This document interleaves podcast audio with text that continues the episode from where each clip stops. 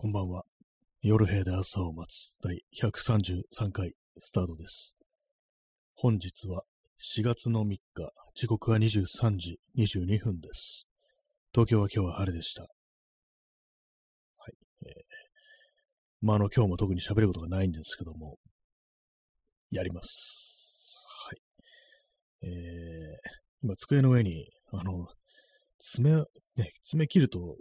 あの、爪切りによってはどっか飛んできますよね。あの、机の上に爪が落ちてました。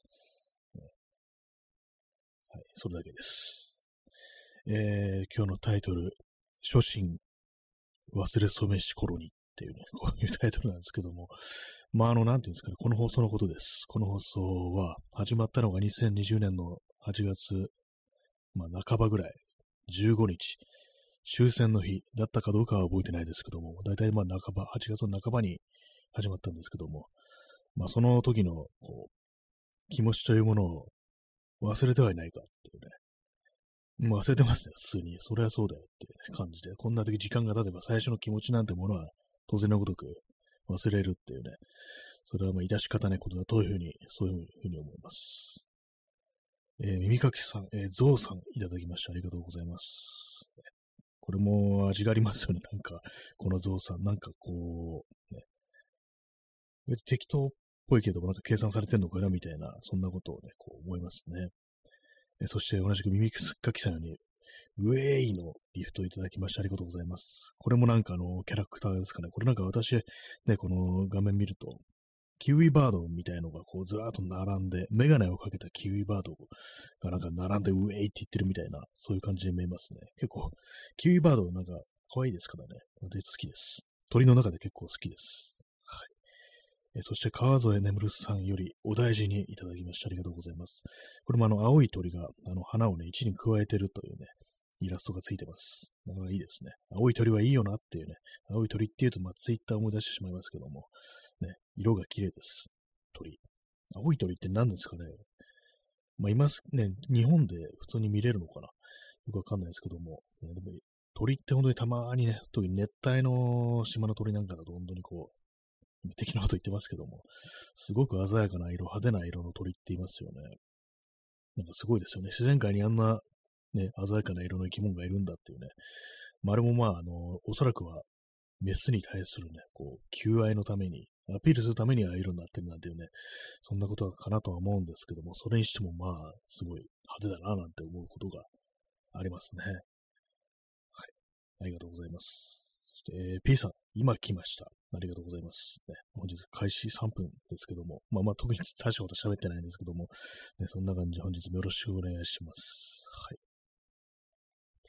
まあ、初心を忘れてるという、まあ、放送なんですけども、まあ最初の頃結構、あの、なんていうか、毎回毎回、こう、テーマというか、なんというか、これについて言及するぞみたいなのがあって、それでこう、喋ってた気がするんですけども、まあ、最初の頃あれですからね、あの、ライブじゃなくって、収録だったっていうのもあると思うんですけども、結構、まあ、音楽だとか、本だとか、ね、まあ、そういう、なんか、これをについて今日は語りますみたいなの結構あったような気がするんですけども、もうとんとやってないですし、まあそもそも映画とか見てないし、本も読んでないし、音楽もそんな聴いてないっていうね、こう感じなんで、何について語るべきか、そういうの見出せなくなって、まあ結構経つなって感じなんですけども、まあね、こう、なかなか難しいですよ、本当にね。こう毎日毎日やってると、やっぱりどうしても薄くなっていくっていうのはこうあったりするんで、まあだんだんだんだんとこう世間話みたいな風なことを喋るだけになるっていうね、風なのは、いか致し方ないことなのかなと思うんですけども、ああの世間話の、世間話自体もなんかこうだんだん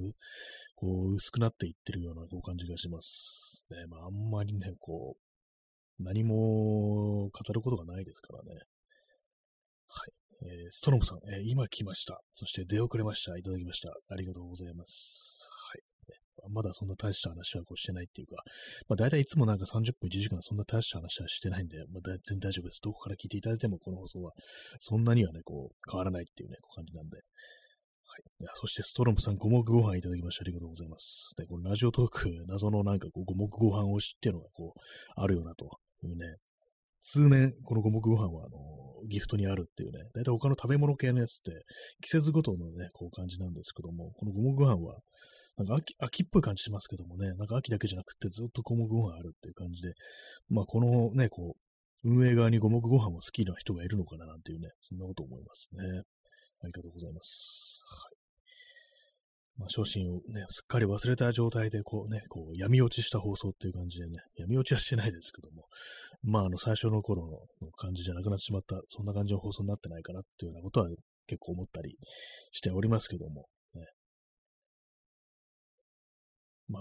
そうなんですよ。今日最近なんか本当にその本とか読んでないし、音楽聴いてないし、何もね、こう出したものやってないっていうことなんですけども、じゃあなんだって感じでね、あのーまあ、最近よくあのご飯を食べてますね。そのちょうどごもご飯の、ね、ギフトいただいたんであれなんですけども。ね、それぐらいしかなんかあのー、ね、ないですね。快楽みたいなことっていうのがね。え、P さん、五目ご飯とおこわの違い。ああ、どうなんですかね。なんかおこわっ、なんかちょっと印象的な感じです。印象ですけども、なんかちょっともち米入ってるみたいな気がする。それもあくまで気がするレベルの感じなんですけども。どうなんですかね、おこわってね、なんかよくわかんないですけどもね、ごご飯だと普通のお米だけれども、なんかおこわだと、なんかもち米入ってんじゃないかな、みたいな、こう、うっすらとね、こう思ったんですけども、あの、ちまきっていうね、同じくご飯系のなんかあの、食べ物ありますけども、あれはなんか確かあの、もち米使ってたような気がします。まあ、もち米って言うと私はあの、一番美味しいのはあの、赤飯かなと。お赤飯が一番美味しいなと思いますね。割に好きですね、あれはね。豆のご飯ですからね。まあ、間違いないよな、なんてことは思います。はい。まあ、そういう感じで最近なんかこう、と結構楽しみってものがこう、食べることばっかりになってるっていうね、ところなんですけども、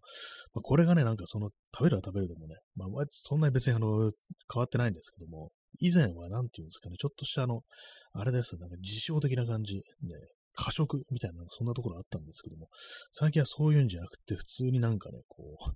普通に美味しいから食べてますみたいな、そんな感じになってますね。まあ、ある意味、こう、健康的かなって思うんですけども、全然不健康だと思います。食いすぎですから。ね、よくないです、本当、ね、ただ単にっていう感じですよね。え耳かきさん、えお赤飯にごま塩を添えるのが好きです。ああ、いいですね。あのね、私も好きですね、結構。ね、もち米のご飯にね、ごま塩。ね合いますよね、本当にね。割と私何にでも醤油かける派なんですけども、お赤飯のね、ごまと塩って結構いいですね、あれはね。なんかあの、市販のっていうか、なんかこうね、お赤飯って、ごま塩ついてくる、小さいなんかね、こう、袋に入ったごま塩がついてくることありますけども、あれの中のなんか塩って妙にでかいですよね。塩塩っていうか、あの普通のなんかあの食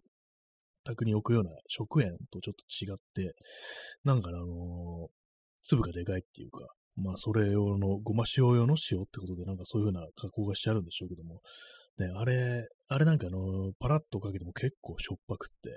あの、かけすぎて後悔するっていうようなことがありますね。お赤飯についてるごま塩やたらしとしょっぱいというね、そういう印象がありますね。まあ、あれはなんか本当にこう、ね、注意して、こう、かけていくと、ね。自分好みのところで止めておこうというね、そんなことはいつも気をつけてます。まあ、いつもってね、いつもつってそんな赤飯食べる機会ないですけどもね。自分で作ったことないですね、そういえばね。どうなんでしょうか。あれもまあね、こだわりみたいなの出てくるかもしれないですね。私最近またたまにあの、麦を入れてね、こう、押し麦ってやつですね。押し麦にビタミン B を添加したという商品があるんですけども、これは名前をビタバーレというね、こう言って、なんかカタカナになるんですよ。それをちょっとご飯にこう入れて炊くってことがあるんですけども、やっぱりなんかご飯普通に炊く炊くのもいいですけども、なんか入ってるのもいいよなと思いますね。まあ、苦手な人は、あの、ちょっと、あの、香りがひょっとしたら苦手な人もいるかもしれないですけど、私は結構好きですね。インスタントコーヒーを飲みます。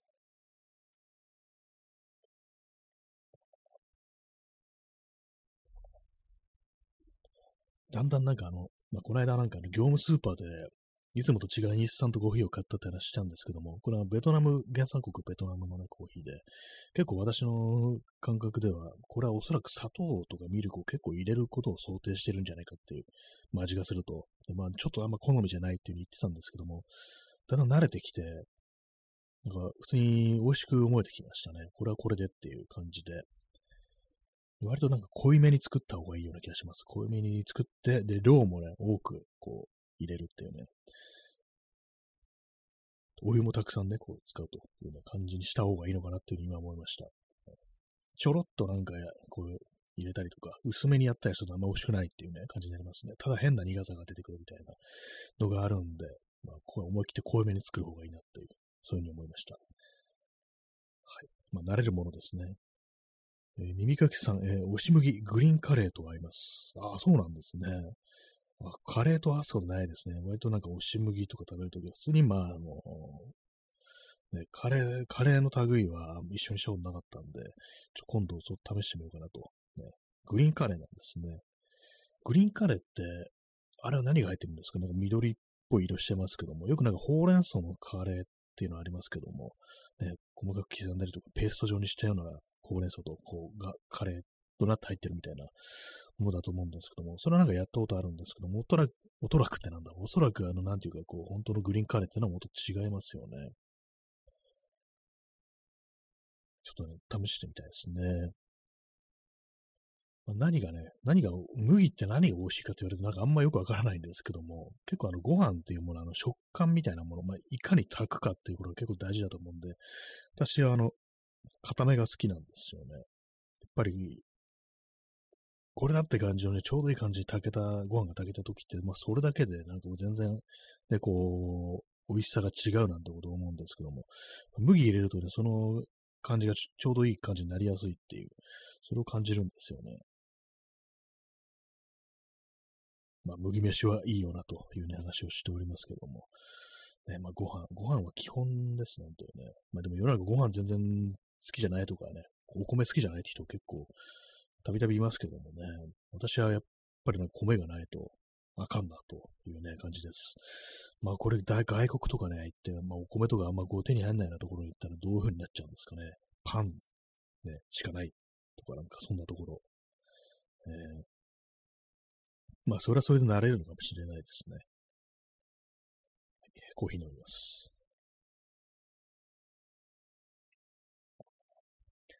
まあ、それにしても、あの、喋ることがないですね、本当にね。何にもこう、本当最近、一切のね、こう、ネタを見失ってるって感じなんですけども、桜の話でもしましょうか。桜、桜今日、まあ、あの、どうだ咲き具合どうだって見てきたんですけども、まあちょっとだいぶね、終わりつつあるなと。まあ、今週が山だって感じですね。そんな感じですね。まあ、週末でも少しは残ってるだろうけどもっていう。まあ、あの、結構ね、場所によってなんか散ってる散ってないってありますね。同じ近場でもなんか日が当たってる当たってないなのか、それともなんか風が吹く吹かないなのか、どっちかわからないんですけども、結構ね、なんかあのー、ここはもうだいぶ散っちゃってるけども、ほんとなんか、こう、10メートルぐらい離れたところではまだ全然こう、咲いてるなみたいなのがあるんで、まあ答えさんみたいになるのかもしれないですけども、まあね、なんか、どういう理由でなんかそういう感じでこうね、チルチラないの差が出てくるのかわかんないですけども、まあでも今週だろうなっていう感じですね。まあでも、桜だけじゃなくても、ね、日々なんかいろんなね、こう、花だとか、こう、草だとか、咲いたり生えたりしてるんでね、まあ、全部そういうのをこう、いつも桜みたいな感じで盛り上がっていきたいですよね。もう今度桜が散ったら今度また別なね、こう、花が咲いてるとか、もうなん、なんという素晴らしい葉桜でしょうみたいなね、なんかそんなことをね、こう、思いますね。思いますねというか、そんなこと、風にこう生きていけたらいいんじゃないのっていう、ね、感じです。桜の歌はよくありますけども、葉桜の歌ってあんまないですよね。葉桜の歌っていうのを私思い出すのが、あの、イースタンユースの、まあそのままストレートに、葉桜並木っていう曲がありますね。結構、なんか、桜が散る季節になるとあの曲思い出しますね。葉桜並木っていうね、どこの並木道かなと思うんですけども。確かね、歌詞がね、あの、遥か地平に立ち上る焼却場の煙っていうね、そういう施設があるんですけども、これは私はおそらく、まあ、東京のですね、東京の話だと思うんですけども、東京の、あの、環状8号線、カンパチ沿いの清掃工場だろうと私は思っております。まあ、あの、結構ね、そのイースタンエスの曲、まあ、あのイースタンエスのね、このギター兼ボーカルの吉野久志という人が、なんかどうも杉並区に住んでるっぽいと。そしてあの、なんかよくね、出てくるんですけども、曲にね、普通に。天沼っていうね、杉並区天沼っていう、まあ、これはあの、住所、住所っていうか、あの、地図、最寄りのあれで言うと、あの、荻窪の北側みたいな、そんぐらいのところなんですけども。で、まあ、あの、荻窪っていうのは、その、カンパチがね、こう、通ってますからね。だからまあ、その、遠くにね、遠く遠くに、こう、見える、ね、こう、焼却場の煙、おそらくはその、同じ乾杯地蔵にある製造工場、ね、まあ、もうちろん南の方行って世田谷あたりにあるんですけども、そこの煙なんじゃないかなと私は思ってます。結構ね、そういう感じで、こう、曲の中に地名だとか、そういうのが出てくると、私は割とこう、特定したくなる感じで、なんかね、こう、気になったりすると、こう、Google マップだとかを見てね、こう、まあ、あるいは実際に行ったりっていうね、まあまあそ、そこまでやることはそんなないですけども、そういうところでね、なんかその曲の出てくる、この曲に歌われてる風景ってどんなもんだろうみたいな、こう、チェックしに行くなんていうことがたまにありますね。まあ、それでその、葉桜並木っていうのは、こう、ね、葉桜並木どこなんでしょうそういえばね、その清掃工場はわかるんですけども、葉桜並木ってのは一体、どこにあるのか。まあ、天沼のあたりにあんなあったかなっていうね、天沼のあたりって私あんま行かないもんですから、ね、荻窪はね、まあよく通り過ぎるんですけども、そこより北の天沼っていうのはね、まあそんなには通らないんですよ。だからあの辺になんかね、桜並木とかあったかなって思うと、ちょっとなんか思い出せないなという感じでね、今急に気になってみたんで、今 Google マップを開いてね、こう、ちょっとストリートビューとかね、こう見てるんですけども、桜並木、ね、桜並木、ちょっとは、あれですね、記憶、記憶にないって言ったらあれですけども、ね、まあ、カンパチ沿いにね、こうあるのかなというね、感じなんですけど、カンパチ沿いにはなんかあの、桜の木とかね、特に植えられてなかったような、こう、気がするんですよね。どうなんでしょうか。カンパチもね、私はあんまこう通らないです。っていうのも、私、あのー、自転車でね、移動するもんですから、ああいうなんか結構大きい道路ってね、怖いんでね、あんまこう端っこでもこう、そんなに自転車乗りたくないなって感じなんですよね。まあ、環状7号線、環7、ね、環7も、こう、あんまりね、こう、通らないっていうね、まあ、避けてますね。ちょっと怖いなっていうね。割と環7沿いで私結構交通事故をね、割と見たことがあるんで、それも自転車の交通事故、ね、ほんと跳ねられちゃったみたいな人がね、こう横たってて、で、救急車来てるみたいな、こう、情景をね、こう、二度三度見たんで、それでまあちょっとね、それからあのー、カンナラをね、こう自転車走ると怖いななんていう気持ちがあるんで、まあそれでこう、あんまこう行かないんですけども、まあでもカンパチ沿いにはね、カンパチは桜並木じゃなかったと思います。まあでもどっかにあるんでしょう。まあ、でもなんかね、その曲の中に出てくるからといって、その風景が本当にあるかっていうとね、それはあの結構疑問というか、なんというか、必ずしもそうも限らないよなっていうね、まあ、想像かもしれないじゃんっていうのはあるんですけども、でもなんかね、こう本当にやってほしいななんていうようなことは思いますね。まあ、天沼近辺の桜並木通り、ね、こう知ってるぞっていう、ね、方、おられましたら、あの、ご情報をね、こう、いただけたらと思います。ねなんかよくわかんない話しますね。ねまあ、桜並木、桜並木かどうかは、ね、並木かどうかわからないんですけども、まあ、同じ杉並区の和田堀緑地っていうのがこうあるんですけども、そこは結構確かね、あの、川沿いにずっと桜の木が植えられてて、で、まあ緑地っていうね、こう名前通り、ね、こう公園みたいになってるとこもあったりして、まあそこはかなりね、こう、春になるとお花見をしてる人が多かったっていうね、そんなところなんですけども、まあ、今年はどうだったんでしょうか。ね、見てないんでわかんないですけどもね。あんまそうですね、あのー、人がたくさん集まるような、この桜の季節、人がたくさん、たくさん集まるようなね、公園だとか、そんなチェックしてないんでね、実際今年の花見事情どうだかどうかってね、あんまご把握してないです。見てないんだよね。公園的なものにそう言ってないですね。えー、P さん、中杉通りは桜並木だったか覚えてない？私、中杉通りは、ね、これ、あの、阿佐ヶ谷あたりをね、こう通ってるんですけども、中杉通りは確か、あのー、桜並木じゃなかったような気がしますね。なんか、あそこ、欅だったような気がするんですよね。なんか、前にあの、ツイッターで、なんかその、中杉通りにすごく思い入れがあるっていう人がなんかこう、つぶやいてるツイートが流れてきて、で、その人が確かなんかね、こう、欅並木がこうね、あのー、すごくよ、良かったっていうね、なんか話をしてたっていうね、記憶があるんで、確かね、中杉通りは、あのー、ね、欅だと思いますね。今、あの、ストリートビュー見てるんですけども、おそらく、まあ、これ、欅ですね。結構背が高いというか、ね、上の方までこう伸びてるって感じで、こう、木のね、上の方にこう、葉っぱがついてるっていう感じなんで、おそらく、まあ、欅かなというふうに思います。ね、まあ、中杉通りと言いましたよね。杉、杉並みの杉ですからね。杉の木が生えてるわけではないっていうね、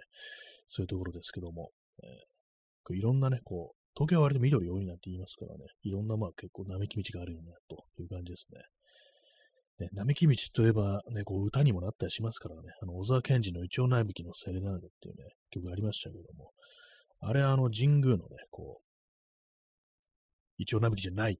私はなんか最初そう思ってたんですよ。でもある日ね、あれ、そういえばあの、小沢健二って東大だったよなと思って、これ東大のキャンパスじゃないかみたいなね、すみません、この話何回もしてるんですけども、なんだって感じでね、なんか東大のキャンパスかよってね、まあ、あの、確証はないんですけども、あの、そんなこと思って、つまらんなって思いましたね。なんかね。まあ一度その東大入ってみたらいいのかもしれないですけどもね、入っていいんですかね？あそこね、一回も入ったことないですけども、ね、東大、ね。早稲田大学はなんかちょろちょっとね、私あの、入ってみることあるんですけども、っていうのもなんかあの中でね、あの、ちょっと展示みたいなのがやってる時あるんで、それ見に行くときは普通にまあキャンパスとか入っていくんですけども、ね、まあ、東京大学ってもの入れるんでしょうか？あの、本郷のね、こうキャンパス。どうなんですかね？入ったことないですけども、まあ中にね、あの、イチョウ並木がこうあるっていうね、話は聞きますね。えー、耳かきさん、えー、学食食べに行くのはいいと思います。あ、そうですね。そういえばなんか、ね、学食というものがありましたね。確かにああいうものなんか久々に食べてみたい気もします。東大そうなんですね。まあ基本的に大学ってまあ開かれてるものですよね。普通に。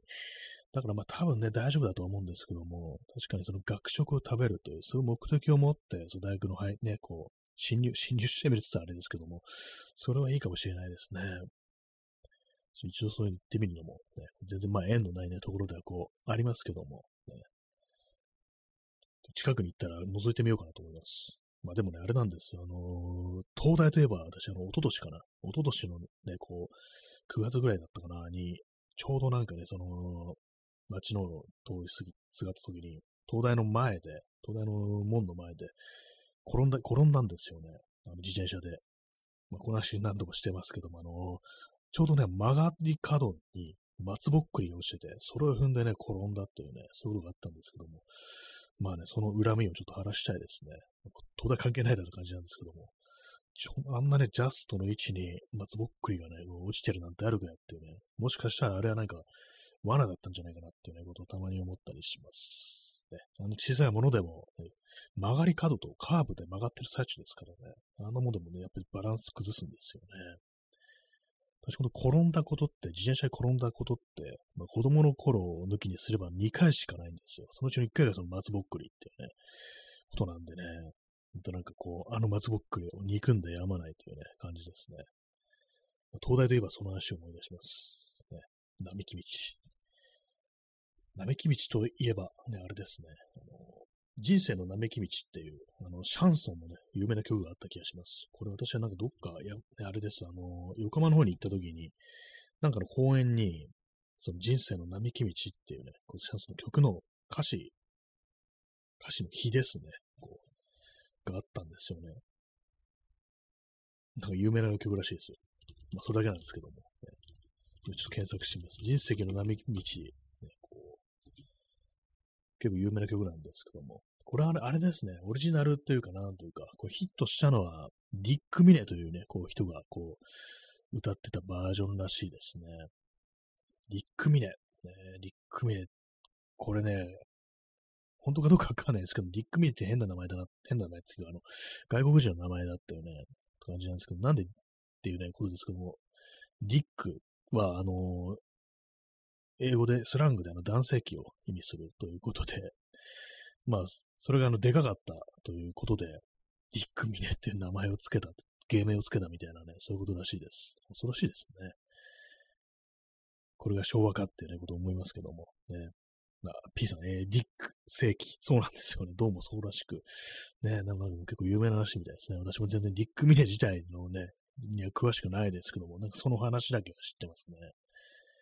まあ、そのディック・ミネのね、こうバージョンが、バージョンというか、あの、歌ってる人生の並木道という曲がこうあったということらしいです。ね、あれですね、今、あの、その歌詞をね、今見てるんですけども、その私が横浜でね、見た、あのー、その歌詞の、ひ、ひってひ、というかなんかね、あの、まあ、というかその歌詞が書いてある、なんかこう、記念碑的なものがあるんですけども、と違いますね。あなんか私の見たものともし、私の見たやつ、人生の並木道じゃなかったかもしれないです。実は全然関係ない曲だったかもしれないです。はい。まあ、というか、まあ、人生の並木道という曲があるというね、話でした。ね、並木道の曲、ね、これだけでね、こう、ね、いろいろ語れるかなと思ったんですけど、まあ、ないですね。イチョウ並木のセレナーデが、こう人生の並木道ぐらいのね、ことしかないですね。えー、一応、あの、延長します。あの、30分フルでやるかどうかわかんないですけども、延長します。あと、あれですね、あの、歌じゃないですけども、絵画、絵ですね。有名なね、あの、あれがね、ありますね。絵画で。私、割と好きな絵なんですけども、ホッペマっていうね、画家の、ちょっとあの、うろ覚えなんでね、こうあれなんですけども、ホッペマっていう画家がいるんですが、オランダのね、画家ですね。メインデルト・ホッペマの1689年の、ミッテル・ハルニスの並木道っていう、こう、絵があるんですけどもこれはあの、普通にストレートにあの、並木道をね、こうまあ、オランダの田園風景ですよね。並木道をこう、描いた絵なんですけども、まあ、えー、右かきさん、えー、おつおつのおつです。いただきましてありがとうございます。ね、完全に顎が外れてるような絵が、ね、そうやられてるというね、ところで、誰なのかってね、結構気になりますね、これがね。ありがとうございます。このミッテルハミスの並木道っていうね、これ、私がなぜこれを知ったかっていうと、あの、子供の頃通ってた耳鼻科、ね、に、あの、この絵がなんか飾ってあったんですよ。まあ、結構ね、これあのー、昔ほどなんでね、割と、もしかしたら違いかもしんないんですけども、まああのなんかね、その座ってね、なんかこう治療を受けてると、まあ、ちょうど目に入るところにこの並木道の絵がかかってたんですね。それなんか妙になんかこれが印象に残って、で、まあ、あのね、その時はまあほど幼い頃でしたけども、小学校低学年とか、まあ、下手したら幼稚園とか、まあ、そんくらいだと思うんですけども、まあ、それからなんか数年経ってね、学校の教科書かなんか、まあ、それかなんか何か本で、こう、この絵を見たんですけども、あの耳鼻科にかかってる絵って、このミッテル・ハルニスの並木道っていう絵だったんだ、みたいな感じでこう一致して、まあなんかね、こう、まあそういう、それだけのね、話なんですけども、なんか気になってるというね、そうなんですよね。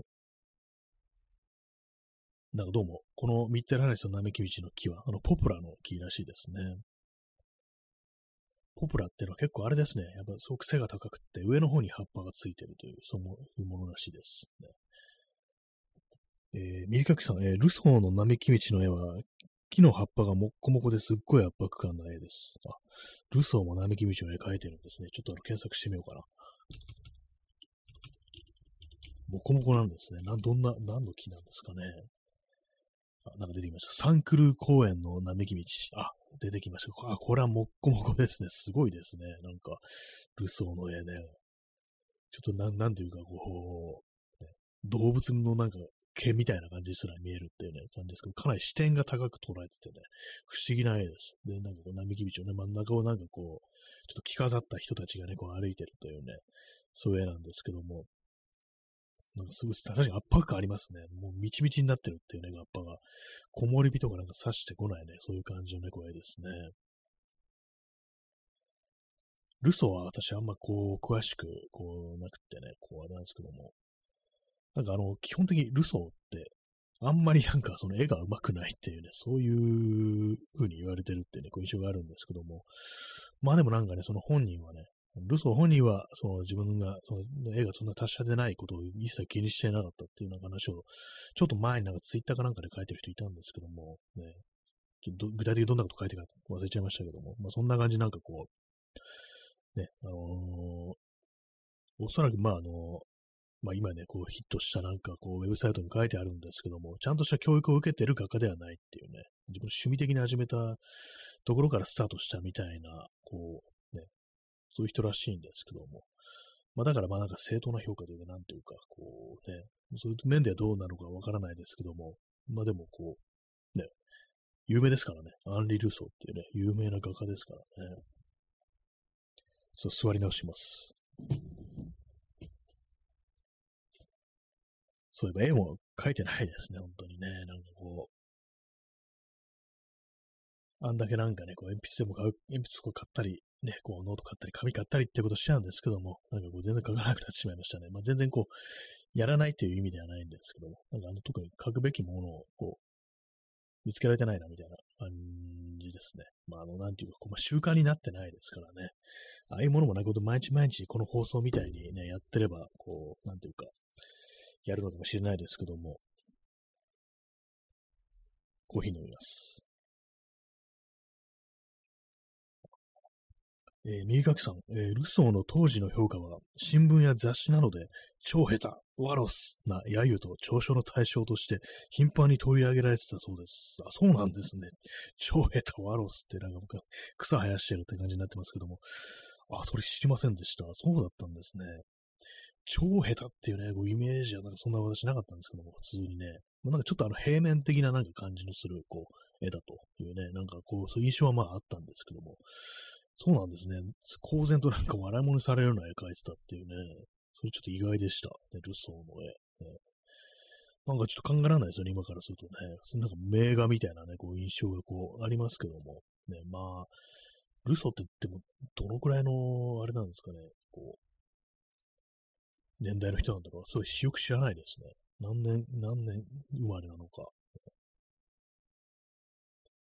あれですね、普通にルソーで検索すると、ジャン・ジャック・ルソーがこう、思想家の方が出てきてしまいますね。アンリ・ルソーの方だっていうね、社会、社会契約論とか出てきてしまいます。アンリ・ルソーで検索しよう。えー、1844年生まれですね。まあ、19世紀を生きた人だというね、ことで、まあ、なん、なんですかね、こう、ゴッホより年上みたいな、なんかそんな感じっていう、ね、すごい雑なこと言ってますけども、その時代の人ですね。えー、右書きさん、リアルタイムでピカソは馬鹿にせずに絵を買って亡くなるまで寝室に飾っていたと書いてありました。ああ、そうなんですね。馬鹿にせず、もう他の人、みんななんかそういうの馬鹿にしてたっていうのがなんかすごく意外な、こう、ね、気がしました。ね、1800年代って言ったらなんかこう、ね、まあ、ある程度なんかいろんなタイプの絵が出てきた感じも、写実一辺倒っていう感じじゃもうなくなってるかなということはなんかちょっと思ったんですけども、ね、まあ、でも1844年生まれで、で、まあその絵をね、こう、描き始めたの40ぐらいっていうね、ことで、まあそうなるとね、あれですよね、1884年とかって、まあなんかこう、あれですよね、ゴッホが亡くなったのが1890年なんで、ね、まあちょっと、ね、6、7年前とかなんかそんな感じになりますけども、まだそのぐらいっていうのは、あれですか、でもなんか印象派とかなんかそういうのもできてた、ね、感じですよね。まあでもまあ、そんな風に馬鹿にされる絵だったんだなっていうのが違いですけども、そんな中、あの、ピカソは馬鹿にせず絵を買って、亡くなるまで寝室に飾っていたっていうね、まあそうだったんですね。わからないものですね、本当にね。同時代のこう人間からすると、ね、こうなんか全然これ大したことねえなっていうのが、こう、後の後世ではね、なんか非常になんかこう名画扱いになるっていうね、まあ、今私が生きてるね、この時代では気づかないようなことが、ね、こうあるのかなっていうね、思いますね。まあ、ピカソね、ピカソはピカソでね、あれですけども、なんか私のこう昨今の印象ではね、なんか、非常になんか女癖が悪いみたいなね、こう、あれになってるっていうね、そしてなんか、まあ、女性に対してなんかこう、ちょっと、割とね、女癖が悪いみたいな、そういうイメージがこうある人なんですけども、でやっぱりまあその辺のなんか魅力というか、なんというか、こう、目は確かだったのかななんていうことは思いますね。ね、馬鹿にしちゃいけないです本当にね、人の書いたものをね、そんなね、あのー、あれ、そまあ、あの、人間のこう、なすね、こう芸術というもの、まあ、すべて素晴らしいという、まあ、そういう考えでね、なんか行きたいですよね、基本的にね。うまい下手なんてのはね、その、その人間、一人の人間が、こうね、何かこう、成功を傾けて、ね、成功を込めて何かを作り出したという事実の前では、そんなに大きいことじゃないのかなっていうね、そういうことは思いますね。はい、ルソー、ルソー、そうですね。ルソーは私結構ノーチェックに近い感じですね。本当にね。有名な絵絵もね、こうたくさんありますけども、ね、眠るジプシー女っていう絵が有名ですね。まあ、私今、ウィキペディアを見ながらこう、喋ってるんですけども、ね、でもこれなんか本当下手だって言われて馬鹿にされてたのは、ね、なんか、結構意外ですね。下手だっていう意識私なかったですね。こういうスタイルの人だっていうね、こういうふうに思ってたんで、えー、超下手ワロスっていうね、そんなことを新聞が言ってたっていうね、雑誌とかね、怖いですね。フランスの素朴派の画家。素朴派って言葉がね、こう、画家の派閥、派閥ってあれですけども、そういう派があったっていうのはね、知りませんでした。最近絵を見るというね、こともあんまりこうしなくなってしまってますね。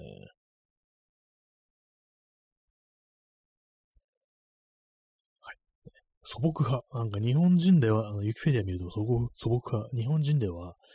あの、山下清とかが、なんかこう、ね、素朴派とされることがあるっていう。あと、谷内六郎っていうね、人。私、あの、ちょっと前にその谷内六郎の画集をね、こう図書館で借りてきて見たんですけども、あの、あれですね、週刊新潮っていう昔の雑誌、今もあるのかななんかそれのね、あの、表紙の絵で、こう、有名な、こう、人ですね。まあ、なんとなくちょっとはあの、まあ、あのー、平面っていうか、あの、すごく遠近感ある、写実的な感じでは、こう、リアルな感じではない、なんかこう、平面的な感じというか、なんというか、そういうところになんか世界がこう広がってるみたいな、そういう絵ですね。えー、コーヒー飲みます。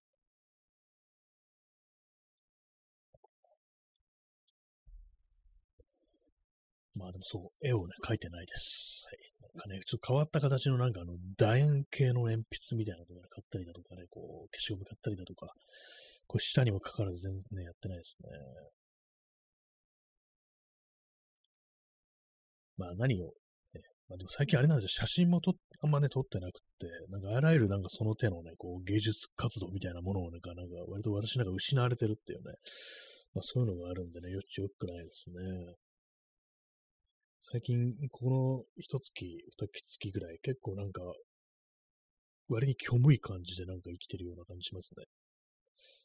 なんか気分が落ちてるってわけではないんですけども、なんか常に平坦な感じで、なんか何の感動もないみたいな、そういうね、なんかこう、人間になっているなというふうに思いますね。皆様いかがでしょうか？まあまあ大したことそうですね、してないですね、本当にね。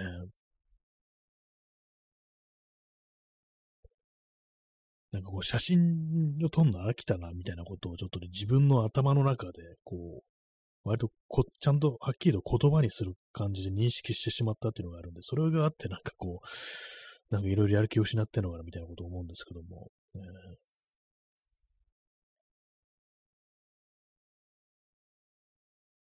そうなんですよ。なんかめんどくさいんですよね。大体のことが。ね、まあ、あったかくなってきたから気分も変わるだろう。なんていうね、そういう説もあるかもしれないですけど、まあ、あ変わんなそうな気もしますね。まあそんな状態でも、このラジオトークってなんかずっとね、なんかこうやってるって考えると、こうやる気のない、元気のない状態でもやるって考えるとね、なんか変だなと思いますね。まあでも初心ね、こう忘れ染めし頃にって感じですから、ほんとなんかこう、ただね、こう喋るだけになってて、あんま工夫みたいなものをやっぱしなくなりましたね。最初の頃なんかこういろんなね、なんかこう、ああでもね、こうでもねってね、こう、やってたような気がするんですけども、なんかもうほんと今、使、ね、あのー、形がなんか出来上がっちゃったみたいな、そういうとこありますからね。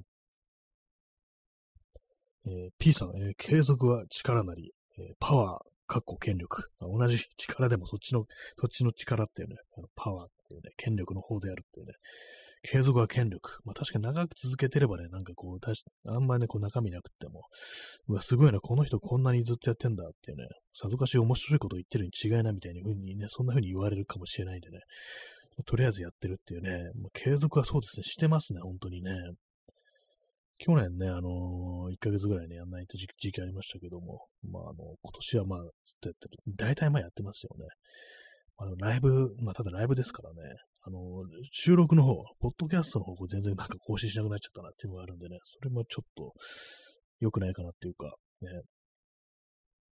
まあ、収録はね、録音は録音でなんか、そっちの方がこうできることとかありますからね、ライブだとなんかこう、そんなにあんま深く掘り下げると、ちょっとあの、リアルタイムだと難しいっていうところがあるんでね。えー、P さん、権威化。あ権威長く続けてると、ね、大したことなくても、権威になってしまうっていうね。そういうことですかね。この放送が権威になれるときあるんでしょうか？ね。本当にとりあえずなんか音声発信のことだったらね、聞いてくれればっていうね、教えてあげるよみたいな、なんかそういう傲慢な人間になる、そんな未来、まああんま見えないような気もしますけども。えー、まあでもあれですね、本当なんかこう、いろんな人がこう、やってましたけども、私の周りとかね、そそれこそツイッターのなんかね、総合フォローの方、いわゆる相互さんですね。相互さんたちも、ね、数多くポッドキャスターとかそういうものやってましたけども、あのー、やっぱみんなあんまやらなくなりましたね。本当なんか、こう、毎日やってんのは、なんかこう、本当にね、こう、私ぐらいなもんでっていうね、そんな感じですね。まあ、2020年の8月ってことで、結構なんかあの最初の頃はこう、音声配信というものを始めてみようみたいな、そういう機運みたいなものがこう、割とね、なんかその、まあ私のこう見てる範囲内だけかもしれないですけども、そういうまあなんか機運が高まってたっていうのがあるんでね、私もなんかそういうところ乗っかってこう、何かこう、ね、ラジオとか始めたなんていうところ、こうあるんですけども、ね、まあでもみんな、みんなどこ行ったんだっていうね、なんかことはね、ほんと思いますね。なんかこう、ランボ一作目の最後のランボのセリフですね。スタローンのね、シルベスタ・スタローンのランボ一作目でね、こう、ランボがね、こう泣きながらね、なんかこう、畜生みんなどこ行ったんだっていうね、なんかそういう、まあ、要はあの、同じね、まあ、ベトナム戦争の機関兵ですから、ね、こう、仲間がもうどんどんどんどんみんな死んでいってね、こう、今じゃ一人最後自分だけが一人の生き残りっていうね、感じになってるっていうね、そういう役どころなんですけども、まあ、それでね、こう取り乱してね、みんなどこ行ったんだクソっていうね、こうあんだけね、こう、自分の背中を預けて信頼してた仲間たちがいた、ね、戦場には礼節があったなんていうふうにね、こう、言うシーンがあるんですけども、ね、まあ、そんな感じでみんなこう、音声発信の世界から消えていって、ね、みんなどこ行ったんだクソっていうね、みんなこう泣きながらこう、ね、こう、うずくまってます。はい。すごくまってはないですけども、まあでもまあみんな結構ね、やめたななんてことは思いますね。まあ、完全にやめたわけじゃないんですけどもね。更新をしなくなったっていうね、そういうところですね。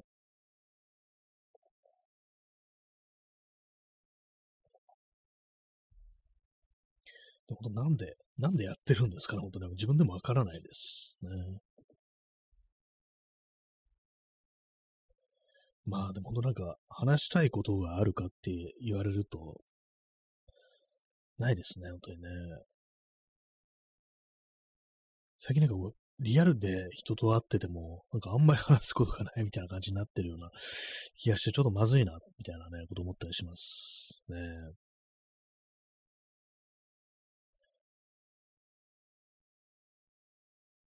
えー、時刻は0時5分ですね。4月の4日になりました。もう4月が、ね、こう、半分過ぎてしまったということで、でまあ、嘘つくなよって感じですけども。で、でももう4日、4日なんだっていうね、感じですけどもね。まあ、時間の過ぎるのが早いですね。えー、P さん、えー、新安倍蔵のことを語り継げるのは新谷さんしか。ああ、そうかもしれないですね。確かに。そう言っていただけると、こう、嬉しいところではありますけども。確かに。この放送、こんなになんかあのね、新安倍蔵さんのことをね、しょっちゅうしょっちゅう語ってんのこの放送しかないんじゃないかってことは確かに、それはあるかもしれないですね。こんなになんかずっとネタにし続けてるやつってのはね、こう、いないかもしれないですね。そういえば、ね、えー、ストロムさん、新谷明。新シリーズですね。あの、新ゴジラとかね、こうシングルトラマン、新仮面ライダー、新安倍蔵に続く、新谷明っていうね、なんか謎の、謎のなんかあれですけども、ね映画化してくんないですかね。何が映画になるんだって感じですけども、ねまあ、そんなあの、新谷明がお送りしてね、おります。夜部屋で朝を待つっていうね、よくわかんないタイトルのね、放送ですけども、何なんですかね。夜部屋で朝を待つっていうね。まあ、あの、これはあの、私が考えたね、こう、のじゃなくって、こう、あれなんですよ。まあ、この前も話したんですけども、この放送のタイトルの夜部屋で朝を待つのが何に由来するのかっていう。これはね、私のこうね、身内のネタで、あの、曲のね、あの、空耳なんですよ。まあ、おそらく空耳だろうって感じ。本当にまあ、その夜部屋で朝を待つっていう風に、ね、こう、歌ってる可能性もあるんですけども、なんかまあ、とにかく私の耳には夜部屋で朝を待つっていうね、サビがね、その歌詞なんですけども、まあのー、ね、こう、それ、それだけですね。なんかそれが妙にこう印象に残っててね、こう、ね、これ私、あの、私と会ったね、こう人にはね、こう割と聞かせたりしてるんですけども、その曲を録音してあるね、こう、それをね、なんかこう、元ネタとしたタイトルです。ちょっとあの、よくわかんないことを言ってるなって感じの、今ね、こう、語り口になってますけども、あの、ちょっと なんか、ね、あの、入試のことというね、こともあり、あんまこう、ベラベラと喋ってはいけないのだ、みたいなね、まあそういうところなんですけどもね。えー、P さん、安倍晋三のことを語ろうとする人間は多いが、えー、あ過去、真安倍蔵の真は、えー、誠、真実の真ですね。真で、安倍晋三は偽、偽。あ、そうなんですね。真安倍蔵こそ、ね、こう、本来のね、こう、ね、人物であって、安倍晋三っていうのは偽物だっていうね、実は影武者であるみたいな、そんな感じですかね。安倍晋三、安倍の話はね、みんなしますけどもね、真安倍蔵の話をしてる放送はね、こう、ね、あんまないですからね。新安倍蔵さんはね、多分ね、あれですよ。犬をあんま可愛がってないと思いますってね、昨日話しましたけどもね。えー、まあ、新安倍蔵について毎日毎日語ってるというね、そんなところでございます。喜んでるんじゃないですかね、本当にね。えー、P さん、えー、義士のカナダには偽の歴史って書いて義士ですね。義士のカナダに。そこにね、立ち、立ってるのが、真安倍蔵だっていうね、感じでね。ちょっと怖くなってきましたね。なんかね、本当に実は生きてたらどうしようっていうね、こう、急に背後に立たれたらどうしようっていうね、怖いですね。安倍さんがなんか後ろ急に立ったら怖いですよね。なんか割となんかあの、背が高いイメージがあるんですけども、新安倍蔵さん、ね、何センチだったのかな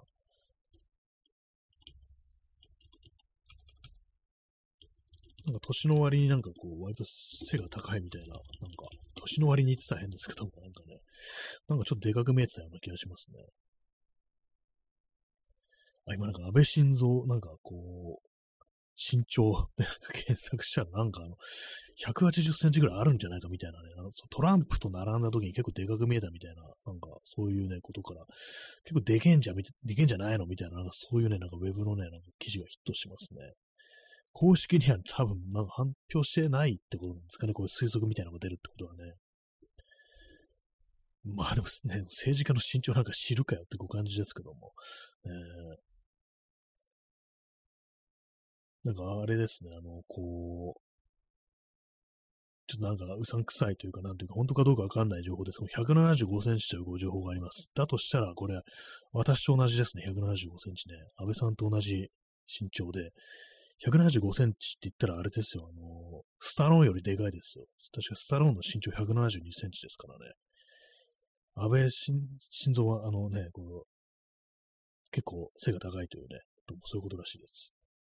えー、耳かきさん、えー、総理の身長とかも国家機密なんですかね。そうなんですかね。なんかね、まあその健康状態だとかそういうものも関連してあるから、ある程度なんかこう隠さなくてはならないみたいな、ね、そんなところがあるんですかね。もしかしたら、あんま、まあでもね、普通にそんな情報求めてないよってそういうことなのかもしれないですけども、ね、なんか今なんかその、いろんなね、こう、政治家の身長がなんか出てる、なんか、そう、ウェブサイトがある、開かれてるんですけども、175センチの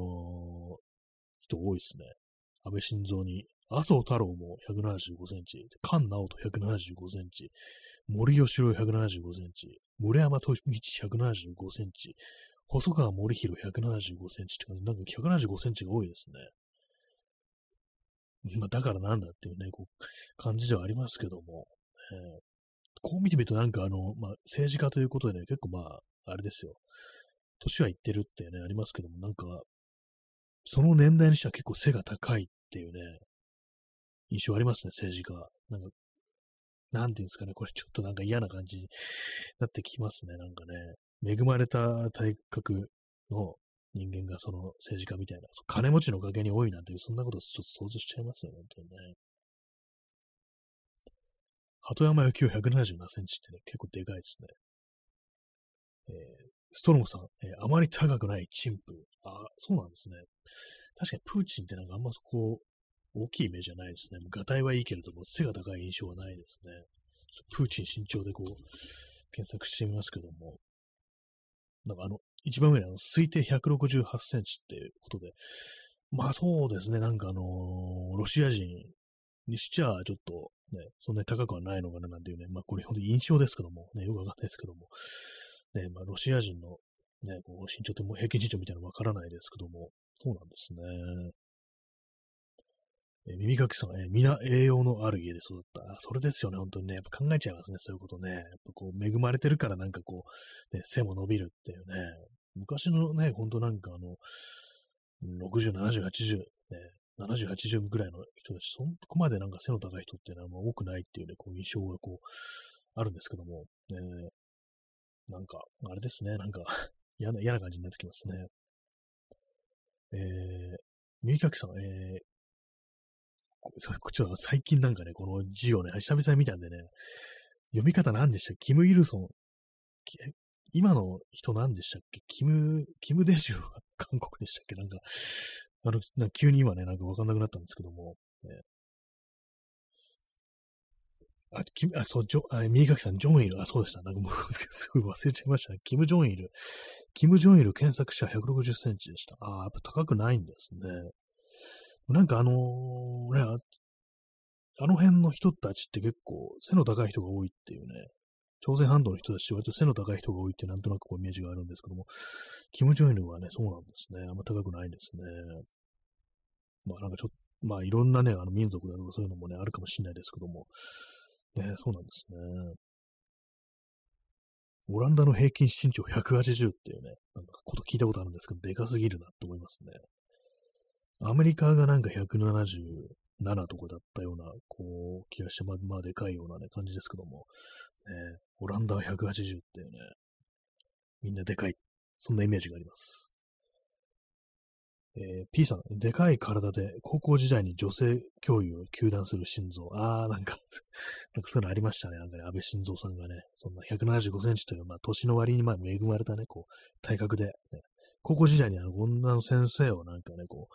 球団というか、なんかあれ、歴史認識がうんぬんなかんぬんで、こうなんか論破しちゃうみたいな、そんなあれですよね。それ自慢げに語ったみたいなね、なんかこう、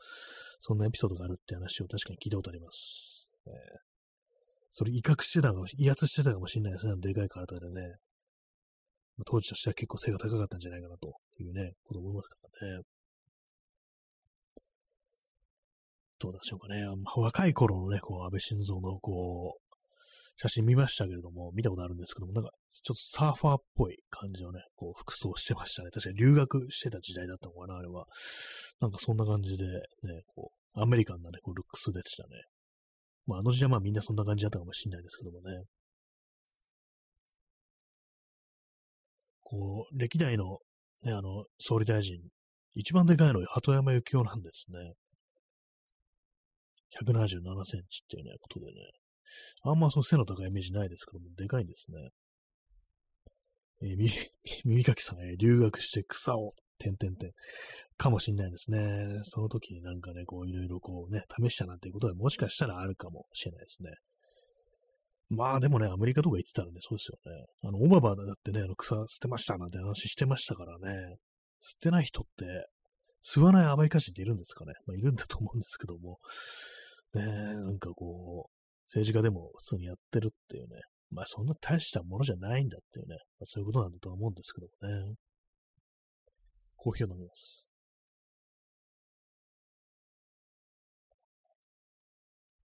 まあなんかサーサーファーっぽいね、こう、服装してるんだらね、なんかこう、いかにも吸ってそうなね、こう気がしますけどもね。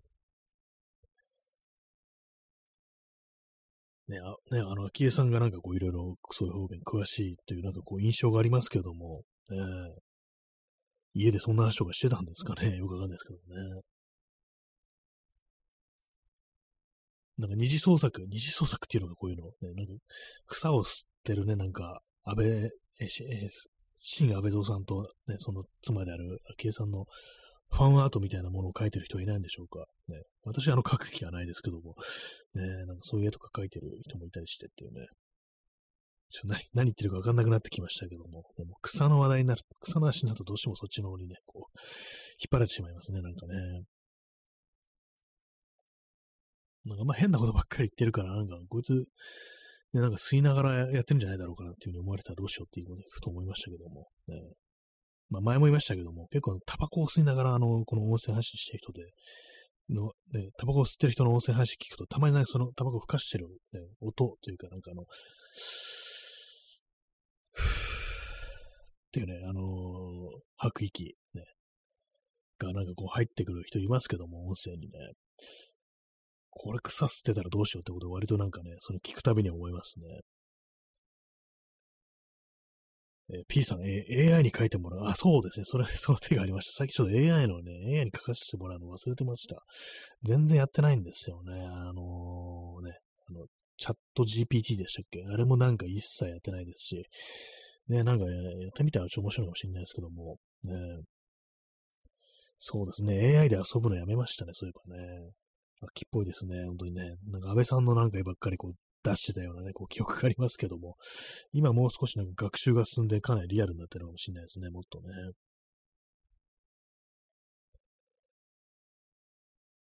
まあ、その長くね、あの、音声配信でね、っていうのはね、こう、あんまこうやらないように、やらないようにしたいなと思います。まあ、タバコ吸わないんで関係ないですけどもね。え、耳かきさん、えー、窪塚洋介のインスタライブ、ご機嫌な顔で白い粉の入った袋を見せびらかしてました。あ、そうなんですね。でも白い粉って、あの、ちょっと、あれですよね。あの、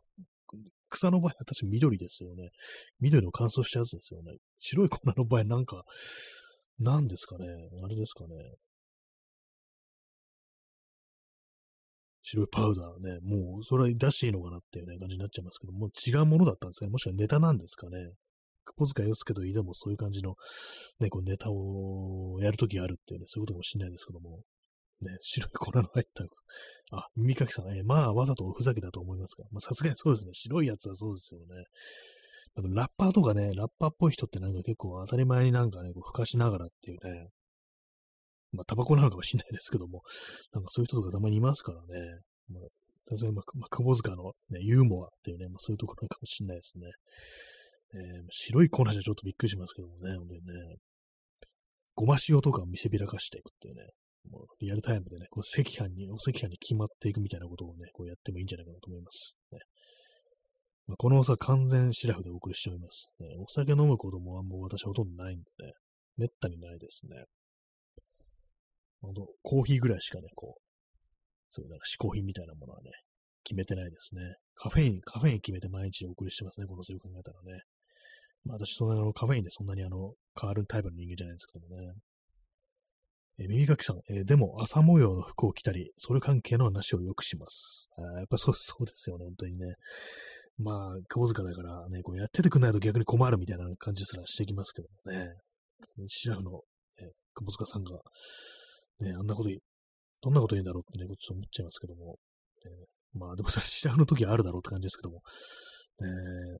たまーになんか窪塚のね、インスタライブ話題になりますね。なんかこう、寝入っちゃって、で、なんか息子さんがなんかこう、なんかね、上になんか毛布かぶせてあげるみたいなね、なんかそんな一コマがあったりするっていうね。ね、父親が窪塚洋介ってどんな気分だって感じしますけどもね。子供ね、あの息子さんなんかもう確か18とか、そんくらいですよね。なモデルとかやってたような、こう、気がします、ね。